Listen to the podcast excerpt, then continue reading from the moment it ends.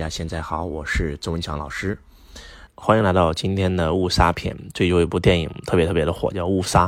然后当周老师看这个电影的时候，我特别特别有感触。这个电影讲的就是，呃，一个在泰国的中国人，一家过得非常非常的幸福。然后他的大女儿被一个富家子弟给强奸了，然后整个家里就发生了翻天覆地的改变。那他们为了反抗，没有办法，就把这个富家子弟给杀死了。那这个富家子弟的他的父亲要应选市长的。是一个官员，他的母亲是当地的警察局局长，那家里特别特别有钱，住的大别墅，然后真的是在权力上、在财富上、在人望上，那在社会关系上，那都是非常顶级的。但是到最后落的一个下场就是，这孩子他们独子死掉了，然后父母都因为这件事丢了工作，然后变得一无所有。就当我在看这部电影的时候，我没有被这个剧情所感受很深，或者到到这个触摸到，但是我对这个孩子特别有感触。我就在想，真的，这里所谓的误杀，最终的是谁在误杀谁？不是那一家被侵犯的人误杀了这个孩子，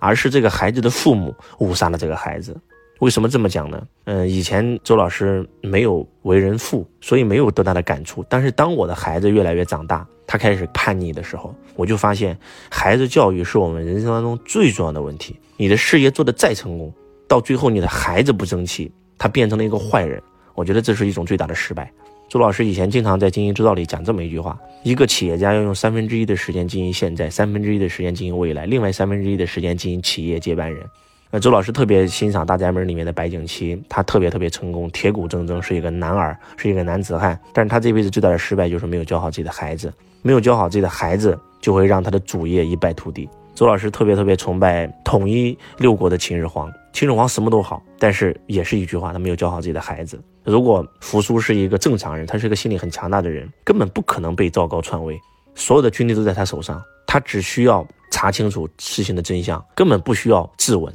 看到一份假诏书就直接质问了，这是一件滑天下之大稽的事情。而为什么会这样？其实就是当秦始皇在教育孩子上遇到了很多的问题。我在解读秦始皇的时候也有讲过这个问题。其实扶苏他是一个抑郁症患者啊，因为秦始皇跟他的这种教育方式，让他自己本身就是活在愧疚的维持当中的。所以当他的父亲为了激励他，把他赶出咸阳，让他去守边关的时候，其实是为了历练他。但是他认为是父亲抛弃了他，不要了他。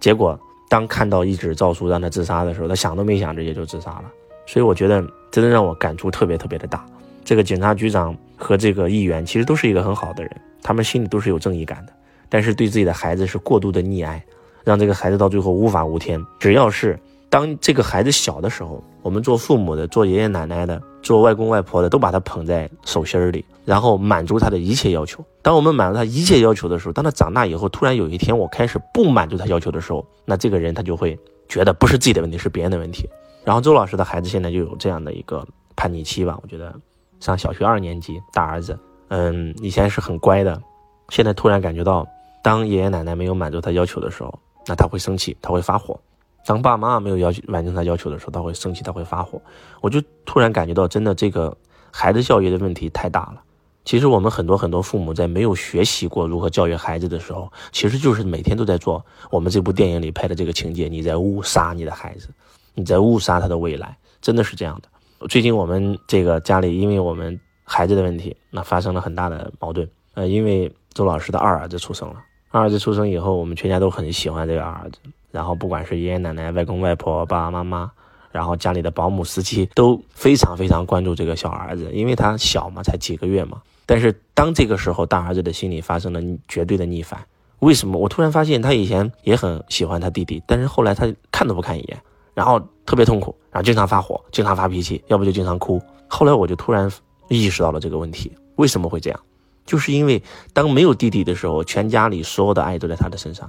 但是当有了弟弟以后，全家的爱都变成了弟弟身上，他就会觉得哇，我的爱被剥夺了，他就是那种感觉，所以他就会通过叛逆，通过逆反的感觉，让我们大人感受到他不被爱了，他不被重视了。因为现在大人只要看到他，就是为什么还不写作业，为什么还不上补习班，为什么今天考成绩考得这么不好？而看到小儿子都是哇，你看我们宝宝多乖呀，哇，宝宝多听话呀，宝宝是最好带的孩子啊。就是，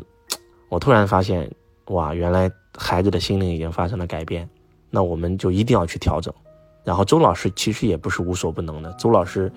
这个在教导你们的时候，其实你们知道吗？周老师也会碰到很多很多的问题，我的企业也碰到了很多的问题，我是解决了这些问题以后，才把我的经验讲出来。包括在讲孩子教育也是一样，周老师也是在过程当中。然后婚姻出现了问题，后来就开始讲婚姻，然后解决了自己的婚姻问题嘛，用我的经验来讲婚姻。那现在就是讲孩子教育的问题，真的是任何一个家长，我觉得都应该去看一下《误杀》这部电影，然后看完以后问这一个问题：你有没有在误杀你的孩子呢？你有没有对孩子过度的宠溺？你有没有让你的孩子养成一个自私自利的习惯？你是怎么教育你的孩子的？你有没有关注过孩子的心灵成长？我觉得这都是扣心一问。之所以今天的孩子，不好带了，就是因为他们从小就玩互联网，他们就玩手机，他们通过手机可以看到各种各样的新闻。所以我觉得真的孩子进步了，跟我们那个时代的孩子不一样了。我们那个时代的孩子真的不听话，你打一打没关系。然后因为他觉得反正好像旁边都是这样，也没有手机，也不能上网，他不知道这个世界是怎么样的。但是当现在的孩子互联网这么发达的时候，真的，我有一个朋友，他的孩子就是这样，当他父母打他的时候，他就他就报警了，直接。他说，在美国，在法治国家，父母打孩子是要坐牢的，你知道吗？哇，我很驾很诧异，一个七八岁的孩子能够说出这样的话，为什么？因为他通过手机可以看到全世界各种各样的新闻，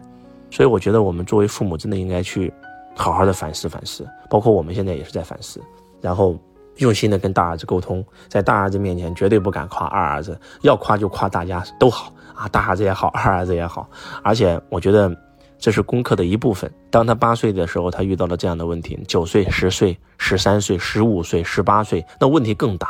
那如果我们不提升，我们就解决不了这个问题。周老师也因此去上了一些少儿教育的课程、家庭教育的课程。反正我是一个遇到问题就会马上提升自己的人，因为我知道我遇到了这个问题，我提升了这个问题才能够解决。而我们很多很多的芸芸众生之所以活得越来越差，就是因为当遇到问题的时候，他不知道该怎么办。然后他就不管了，他认为他不管那个问题会消失，那个问题只会越来越大。就像在这个电影里面讲演到，其实这个父母已经遇到了意识到了这个孩子有问题，但是他不知道该怎么做，又忙于事业，没有时间去管这个孩子，结果到最后就酿成了一句悲剧。所以由衷的希望我们全天下所有的父母都应该不停的提升，不停的学习，然后都应该不停的成长。你成长的速度必须要赶上你孩子成长的速度。嗯，前两天看到一个笑话，讲的特别特别好。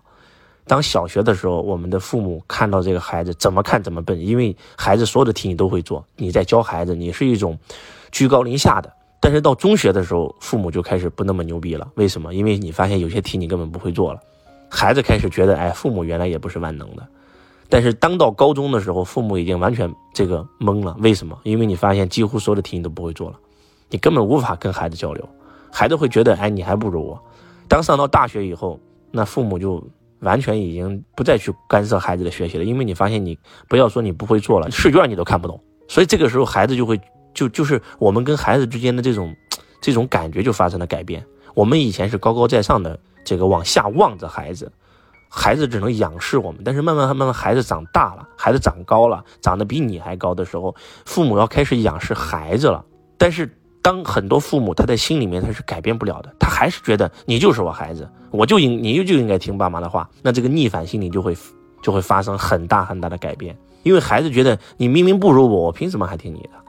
我明明长得比你高，你还让我抬头看你，这怎么可能啊？所以应该你抬头看我呀，你应该仰视啊。所以我觉得这是一个我们每一个人都必须要经历的课题。你这辈子再成功，你的孩子教育没有成功，那都等于零。你这辈子。事业上没有太大的成就，但是你培养出了一个孩子，这个孩子懂得孝顺、正义、有道德，然后又打下了一番事业，那你的人生就是成功的呀。所以，希望今天的分享能够对大家带来一些帮助和感触，也希望大家一定要走进电影院看一部这部《误杀》的电影，特别是有孩子的父母。然后，希望这部电影是一部警钟，敲醒我们全天下所有的父母，让我们每一个人。都开始懂得应该如何跟我们的孩子相处，包括现在我培养我孩子的方式也发生了改变。那我以前讲财商的，我会在金钱上培养他，他今天对于金钱的认知，那绝对是无与伦比的。那梦想就是要超过比尔盖茨、巴菲特、索罗斯，他每天看的都是这些人的新闻。但是我发现，在对这个孩子的这个人品上，首先他要成为一个好人，然后尊重道德，尊重长辈。我觉得在这一点上，我觉得我我们要重新的改变升级。换句话讲，就是我是一个懂得反思的人。然后，我也希望我们所有的家长都应该学会反思。希望今天的分享能够对你有帮助。我是周强老师，我爱你，如同爱自己。